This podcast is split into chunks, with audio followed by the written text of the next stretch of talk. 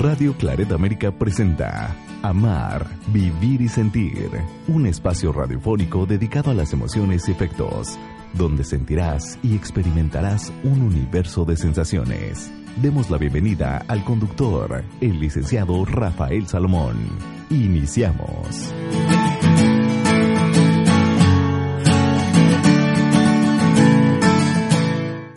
Bienvenidos a este programa, soy Rafa Salomón y en Amar, Vivir y Sentir afrontamos siempre desde una perspectiva muy humana, muy emocional y afectiva, también los temas que pues nos ayudan a crecer como personas. El día de hoy el tema es autoengaño. ¿Quién no se ha autoengañado? Resulta que el autoengaño es un recurso que a veces acudimos para afrontar situaciones difíciles. Aquello que nos cuesta trabajo, tal vez eh, emprender, en ocasiones lo hacemos de forma consciente, pero otras es el cerebro el que altera ligeramente nuestra percepción. ¿Para qué? Para cuidar, para salvaguardar nuestras fuerzas e integridad. Este mecanismo tiene sus virtudes, y sus peligros también. Una de las virtudes es que no vemos la realidad como es. Tal vez el ver que no puedo hacer nada me limitaría, pero el autoengaño te permite avanzar aún en condiciones adversas. Este mecanismo, como lo acabo de mencionar, tiene sus virtudes, sus peligros, y no hay que olvidar que para alcanzar nuestras metas no hay nada mejor que conocer las dificultades y afrontarlas con el máximo de claridad y por supuesto con energía posible. Reconocer que a veces una amistad, un cariño, una relación amorosa ha llegado a su fin, pues cuesta mucho. Y por lo tanto el futuro pues puede ser un proceso doloroso porque implica admitir un fracaso. Y es ahí donde entra el autoengaño. Como no queremos llegar a enfrentarnos a este fracaso, como no queremos darle un cierre a esa relación, pues entonces, ¿qué hacemos? Nos autoengañamos y decimos, no, todavía me quiere, todavía lo quiero o la quiero. Es muy común en estos casos caer en el autoengaño y confiar en soluciones a corto plazo que nunca llegarán a ser realmente satisfactorias. Entonces, cuando nos encontramos en una situación emocional difícil, el autoengaño se activa. Esto suele pasar frecuentemente. A lo mejor esta voy a hablar de un matrimonio, este matrimonio ya no se llevan muy bien, el hombre ya está buscando a alguien más o tiene una relación paralela y la mujer por supuesto, con tantos años, no quiere darse cuenta de ello, no quiere verlo y entonces el mecanismo de autoengaño aparece. Y este mecanismo lo que va a hacer, indudablemente, es decir, él me ama o yo lo sigo amando y no tiene a nadie, no hay nadie además de mí. Cuando la realidad y las circunstancias pues están encaminando y orillando a eso es un punto muy importante porque el autoengaño nos permite no afrontar algo doloroso. Y hay muchos tipos de autoengaño. El autoengaño consciente forma parte del hábito social de que de algo que, que conocemos muy bien que es la mentira y las personas sanas quienes realmente ven la realidad pues esto lo rechazan de forma contundente. Hay gente que dice, a ver, tú me estás engañando hasta aquí no va a haber autoengaño, no va a haber mentira. Pero esto es una persona que se encuentra saludablemente, que no tiene una relación conflictiva. Es cuando el autoengaño inconsciente se convierte en autoengaño consciente, fíjense bien cómo pasa del inconsciente al consciente, hay que evitarlo si no queremos caer en alguna de las peores patologías conductuales, tanto a nivel individual como colectivo, es decir, la mentira, el engaño. Si esta, este autoengaño está en la parte inconsciente y cuando llega a la parte consciente lo creemos, es, es, es algo muy sencillo, es como decir la mentira repetida varias veces se convierte en una verdad. Esto es lo que pasa, ¿eh? Tal vez con alguna descripción muy sencilla te lo estoy diciendo. Una mentira repetida varias veces es se va a convertir después en una realidad. Pero no siempre la negación de la realidad se hace de una manera consciente, que quede claro. A menudo somos víctimas de un proceso inconsciente de autoengaño. ¿Por qué? Porque lo queremos creer, porque se adapta a nuestros valores por muchísimas cosas. Los científicos han constatado que existe un mínimo de cuatro situaciones distintas, en las que es altamente probable que nuestro cerebro opte por el engaño de una manera inconsciente. Fíjense bien, si percibo el peligro y, en nuestro instinto de supervivencia frente a grandes peligros o grandes catástrofes, como puede ser pues una enfermedad grave, un terremoto, un tsunami o un acto de violencia delictiva puede llevarnos al autoengaño, es decir, no, no estoy viviendo esto, no me está pasando, no me sucedió a mí.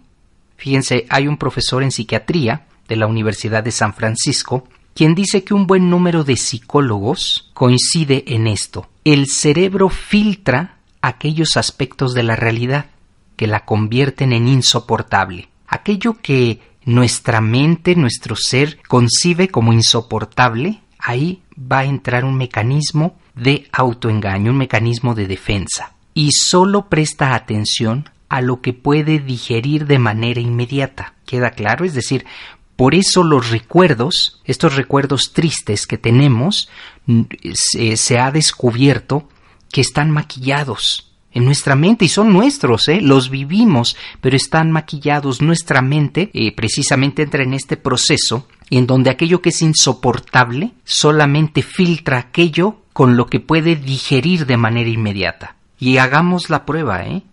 Yo te invito a que hagas la prueba. Trata de recordar en ese momento triste, de tu vida, trata de recordar algunos aspectos y van a, van estar equivocados esos aspectos. Esto que te estoy diciendo es un estudio profundo, ¿eh? Ni, ni va a ser el día, ni es la gente, ni tal vez hasta ni la ropa que llevabas coincide o muchos aspectos coinciden con lo que pasó ese día, pero resulta que nuestra mente nos engaña, que nuestra mente tiene esta, esta facilidad de autoengañarse o, o, de decirlo de otra manera, de digerir solo algunos aspectos de aquello que nos resulta insoportable, aquello que nos cuesta trabajo comprender. Nuestros sentidos perciben con fidelidad la realidad tal cual es, pero nuestra atención está bloqueada por el miedo instintivo. Y esta es la verdadera razón por la que no recordamos las cosas tal cual son. Y la verdadera magnitud de los riesgos a superar no llega a la conciencia. De manera inconsciente y automática, el cerebro ha censurado la información que nos dejaría sin ánimos para luchar. Es decir, se trata de un mecanismo universal de adaptación al entorno que tiene una utilidad mejorar las expectativas vitales porque nos evita caer en el pánico. Esto es una realidad. Si estoy en un momento de miedo, de, de angustia, pues entonces el autoengaño o esta forma de manera inconsciente no lo voy a ver. He leído algunos aspectos, o bueno, hemos visto también en las redes sociales cómo algunos hombres frente a un acto violento a lo mejor los están asaltando y responden, responden y eh, se defienden, si pensaran un poco dirían, oye, este hombre trae un arma y me puede hacer daño. Y en un momento determinado no, no lo ni lo dudan. ¿Por qué? Porque este mecanismo nos permite mejorar las expectativas para evitar caer en pánico. Y esto es lo que ya está, está, pasando en nuestra sociedad. Mucha gente ya deja de apanicarse y entonces no voy a poner eh, balanza, no, no hace una, un balance de puedo perder mi vida si ataco al, al asaltante, pues simplemente sus expectativas trata de mejorarlas y decir voy a salir, voy a ganar, voy a quitarle el arma, en fin, esto hace que no caigamos en pánico. Y hay un dicho por ahí bastante interesante que dice ojos que no ven, corazón que no siente, dice, dice el refrán, ¿no? Imaginemos a David y Goliat. Si David se hubiera puesto a ver sus eh, recursos, una onda, una piedra, contra aquel Goliat, ¿no? Pues no lo hubiera hecho pero simplemente este mecanismo le permitió solo ver algunos aspectos para no entrar en pánico y acabar con ese gigante. Por otro lado, esto, esto que estoy hablando, este, este autoengaño, pues es no ver la realidad. Es, hay un asalto, pues en ese momento no me apanico, tomo la decisión, veo mis expectativas, veo lo que puedo hacer de manera humana y entonces enfrento que, eh, dicho sea de paso, esto no está bien, y aquí lo hemos hablado más de alguna vez, si llega un momento de estos, pues ya entrega todo, porque tienes más que perder que enfrentándolos. Lo comprendo y lo entiendo. Hay personas que han sido asaltadas más de siete veces y dicen ya no más. Entonces, este pánico que probablemente la primera vez sentirías, ahora ya no, y este mecanismo de decir voy, mis expectativas pueden superar a lo mejor mi miedo pero no lo hagamos. Aquí yo te recomiendo no lo hagamos. Pues en este instante voy a detener, estamos hablando del tema autoengaño, una mentira que llega a lo más profundo de nuestro ser y nos lo hace creer o simplemente va filtrando. Quédate, estoy en un tema bastante interesante, la mentira o el autoengaño. Hacemos una breve pausa y ya vuelvo.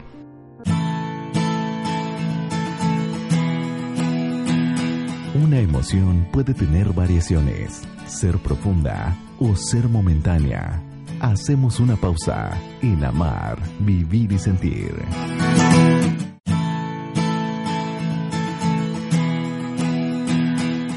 Conocer nuestros afectos de manera correcta nos ayudan a comprender mejor la vida y nuestro entorno.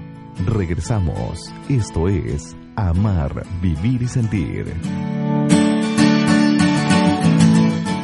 Gracias, gracias por continuar en este espacio dedicado a las emociones y el día de hoy con un tema muy especial, el autoengaño, como un mecanismo que nos permite ver o mejorar las expectativas frente a la realidad. O sea que del todo no es malo, ¿eh? El autoengaño nos permite a veces tomar decisiones correctas porque si viéramos la realidad pues simplemente nos apanicaríamos. Así que el día de hoy en este programa vamos a ver por supuesto las virtudes y también pues las aquello que no nos va a beneficiar. Si nos sentimos culpables, un segundo tipo de autoengaño tiene que ver con la autoestima, fíjense bien, y consiste en eliminar o como mínimo reducir la culpabilidad de las malas acciones realizadas en el pasado. Es decir, si me porté mal, si hice daño, si causé conflicto, entonces el autoengaño que tiene mucho que ver con la autoestima, va a eliminar esa culpabilidad y va a decir, bueno, no es tan malo, no fue tan malo,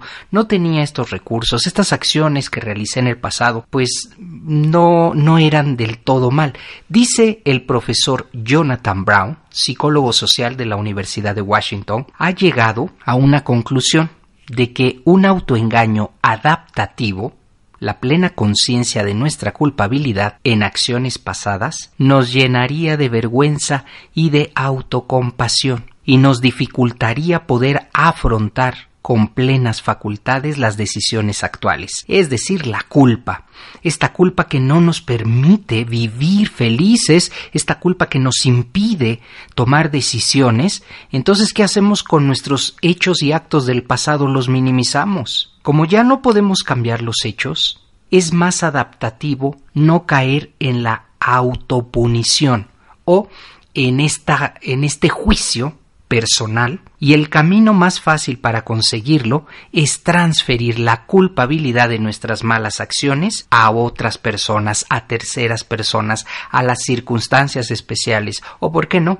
incluso hasta la propia víctima. Es que ella o él se lo buscaron. Un ejemplo de esto, ahora estoy pensando, acabo de ver un video que fue eh, verdaderamente terrible. Una jovencita lanzando gatos al río, gatos pequeñitos. Ustedes saben que nada más la imagen me cuesta trabajo, me cuesta mucho trabajo comprender cómo una señorita, porque era una jovencita de 17, 16 años, tomaba los gatos y los lanzaba al río. Fíjense nada más. Esto en un momento estoy, estoy pensando qué va a pasar con el autoengaño cuando esta señorita crezca y pues valore lo que estaba haciendo. O sea, estaba causando un daño a esos gatos que ni siquiera le estaban haciendo daño. Pero por el autoengaño, ella va a decir o va a transferir la culpa, va a decir, pues ese día yo fui de día de campo y ahí se aparecieron los gatos. Ellos tuvieron la culpa. Fíjense, ¿eh? terrible terrible esta forma de pensar, pero así funciona nuestro cerebro transferimos la culpa de nuestras malas acciones a otras personas o si iba acompañada es que a mí me dijo mi amigo que lo hiciera. Y entonces eh, esta culpabilidad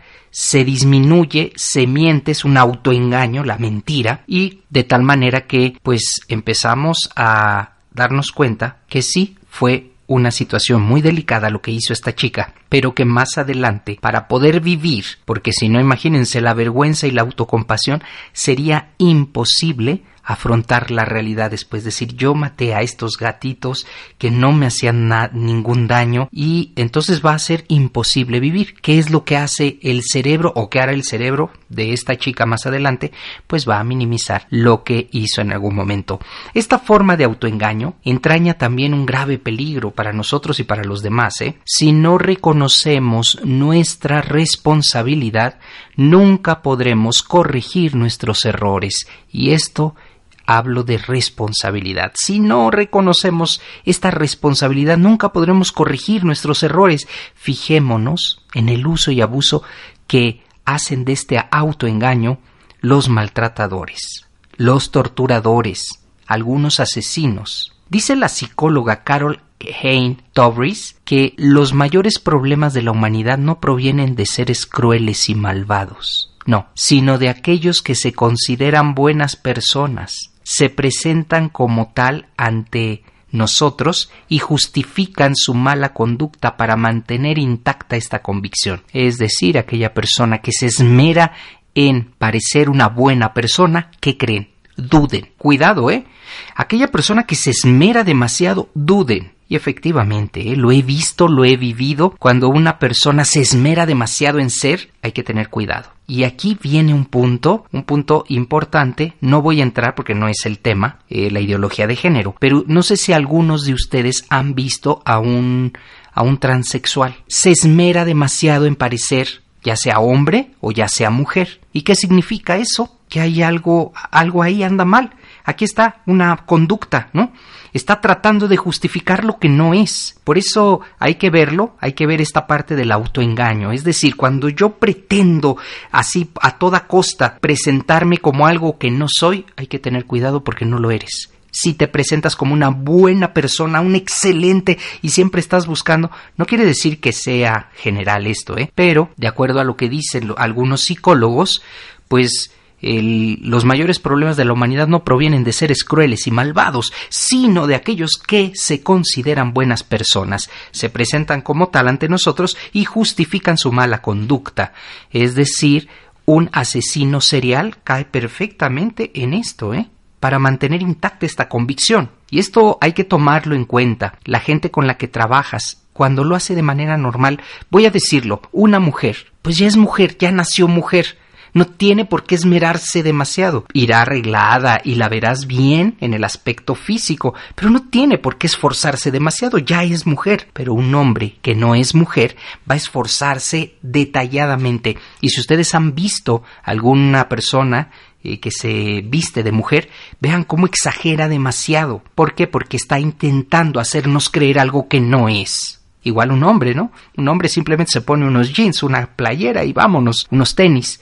Pero una mujer que es hombre o que intenta ser hombre, va a caminar mucho más eh, con los hombros más abiertos, va a tratar de la voz impostarla, porque no es hombre. ¿Sí queda claro? Entonces aquí queda perfecto esto que nos está diciendo la psicóloga Carol Hain, que pues la mayor problemática de la humanidad no proviene de los seres crueles y malvados, sino de aquellos que se consideran buenas personas, porque no lo son, porque justifican su mala conducta. Un tercer tipo de engaño que los humanos practicamos de manera natural e innata, este autoengaño, salvo las personas que están deprimidas, es la sobrevaloración de las propias cualidades. Si una determinada característica de nuestra personalidad, por ejemplo la falta de memoria, no perjudica en exceso a nuestra autoestima, podemos reconocerla sin problema. Pero si una característica nuestra, por ejemplo la inteligencia, sí se puede estar vinculada a una pérdida de autoestima, por carecer de ella. Automáticamente nos sobrevaloramos y pasamos a considerarnos parte de la élite privilegiada de los más favorecidos. Es decir, yo tengo una inteligencia y un coeficiente intelectual más alto que el promedio. Y entonces ahí nos estamos engañando porque ni siquiera lo tienen. Y por ahí, por ahí están, están subiendo unos videos de una persona que va a ser el próximo eh, director de cultura de este país y qué está haciendo pues justamente esto está tratando de autojustificarse que es una persona inteligente para el puesto y está subiendo unas barbaridades eh, escribe con faltas de ortografía no entiende la diferencia entre librería y biblioteca en fin esto él se está autoengañando y está diciendo, no, yo sí puedo. Y dice, no se requiere ser Sócrates para tener este puesto. No estoy de ninguna manera hablando mal de nadie, estoy poniendo un ejemplo, un ejemplo en el que la inteligencia se está eh, llevando a, unos lugares como es que es privilegiado este hombre porque pero él se está autoengañando, ¿eh? Nadie lo está nadie lo está autorizando ni mucho menos y se nota, se nota a leguas que para ese puesto pues no tiene el perfil, pero se lo están dando y la ciudadanía y muchas personas podemos expresar nuestra forma de pensar de manera eh, educada. Yo creo personalmente pues que deberían buscar a otra persona. Sin embargo, pues ahí hay alianzas y hay situaciones políticas que a veces son difíciles de comprender. Pero el autoengaño está ahí. Él mismo, si viera su realidad, diría yo no puedo estar aquí, yo no debería, mándenme a otro lugar. En fin, pues el autoengaño en algún momento puede ayudarnos, como lo mencioné en el bloque anterior, puede ayudarnos a no ver la realidad y a panicarnos, pero también el autoengaño puede perjudicarnos porque puede hacer que creamos que una mentira se convierte en realidad y estaremos engañándonos. Los narcisistas se autoengañan, los eh, asesinos seriales se autoengañan, las personas que no son sinceras y transparentes se autoengañan. Pues hasta aquí el programa del día de hoy con el tema de autoengaño y te recuerdo que estamos compartiendo el taller La vida se nos va es tiempo de despertar. Un taller que no debes dejar de tener porque trae ejercicios, te ayuda a despertar, pero sobre todo a darte cuenta de eh, vivir en plenitud. Es posible, claro que sí. Pide información, no te lo pierdas, pide información al WhatsApp 5514 52 88 74 5514 52 8874 para mí ha sido un verdadero privilegio acompañarte en este espacio. Hasta la próxima. Así es como damos terminado el programa dedicado a las emociones y afectos. Amar, vivir y sentir. El lugar donde encontrarás la compañía para afrontar la vida. Esperamos nos escuches en la próxima transmisión. Aquí, en Radio Claret América.